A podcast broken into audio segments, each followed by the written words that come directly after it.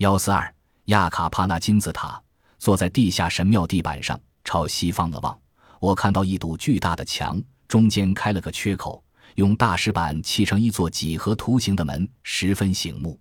门洞中黑沉沉伫立着一尊高大的雕像，在夕阳洒照下，轮廓显得格外鲜明。我晓得，这堵墙围绕着一个宽阔的广场，名为卡拉萨萨亚，在当地的艾马拉族方言中。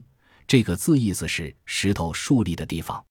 那尊巍然耸立的雕像，则是维加在著作中提到的数座古老雕像之一。我很想走过去一睹它的风采，然而就在这一刻，我的眼光却被南边一座假山吸引住。这座山丘有五十英尺高，我是踏着阶梯从地下神庙钻出来的，一眼就看见它矗立在正前方。维加在著作中也提到过的这座山丘，名为亚卡帕纳金字塔，如同埃及基沙地区的金字塔，它依循东西南北四个基本方位兴建，精确度令人叹为观止。跟埃及金字塔不同的是，它的地基并没那么方正。不过，单凭它每边六百九十英尺的长度，这座金字塔就有资格被尊为古建筑一大巨作。傲视整个地华那颗古城，我朝向它走过去，绕着它漫步好几圈，沿着阶梯上上下下攀登了好一会。当初兴建时，这座金字塔先用泥土堆成山丘，再在表面覆盖巨大的中性长石，砌上阶梯，塔身打磨得十分光滑。然而，西班牙人入侵后的几百年间，亚卡帕纳金字塔却变成了采石场。建筑商远从首都拉巴斯赶来，肆意掠夺他那价值连城的石材。如今剩下的约莫只有百分之十了。这群不知名的窃贼在盗取石材的过程中，究竟毁灭了多少珍贵的历史资料呢？我沿着残破的阶梯攀登而上，在塔顶长满野草的槽沟周遭来回踱步，心里想：这座金字塔当初兴建的目的，恐将成为永恒的历史之谜了。如今，唯一能确定的是，亚卡帕纳金字塔的兴建绝不是单纯为了装饰或仪式用途。相反，它似乎曾经被当作某种神秘的装置或机械使用。在金字塔内部，考古学家发现一个纵横交错、用上等方式砌成的渠道网。这些渠道的角度和连接点都经过仔细测量和设计，误差只有一百五十英寸。当初的功能是将水从塔顶的注水池一层一层引下来，注入环绕塔身的壕沟，冲刷金字塔南边的地基。动用那么庞大的人力，花了那么多心思，建造这个繁复的引水系统，肯定是为了某种特定而重大的用途。据我所知，有些考古学家猜测，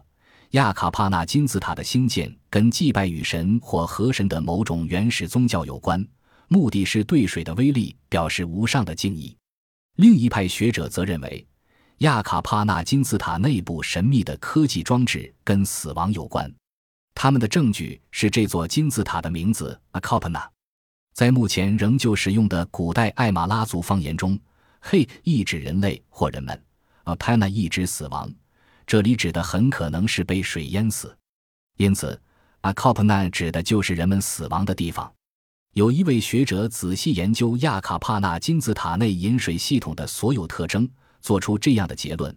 这些人工水道极可能是洗矿设备的一部分，也许是用来冲洗附近开采的矿沙。石头竖立的地方，从这座谜样的金字塔西边，我一路走到城堡西南角的卡拉萨萨亚广场。现在我终于明白，为什么当地人管它叫石头竖立的地方。原来。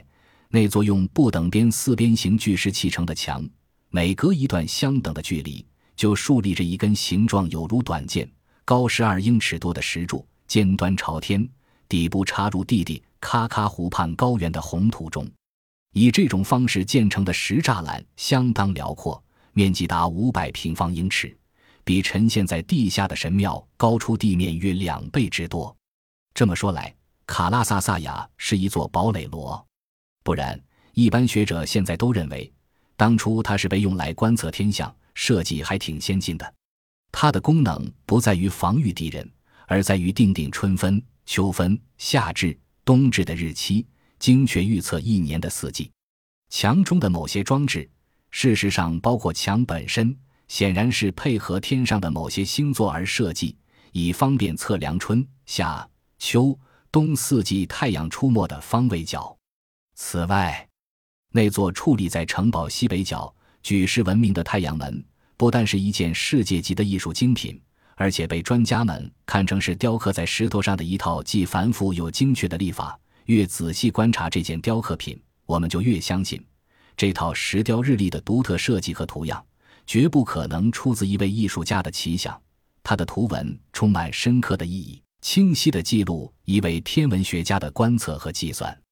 显然，这就是石雕日历当初的功能，不可能有其他用途。整个蒂华内科古城最吸引我的就是这座太阳门和临近的卡拉萨萨亚广场。因为下一章我们讨论到的某些天文和太阳系现象，将使我们能够粗略计算出卡拉萨萨亚广场兴建的日期。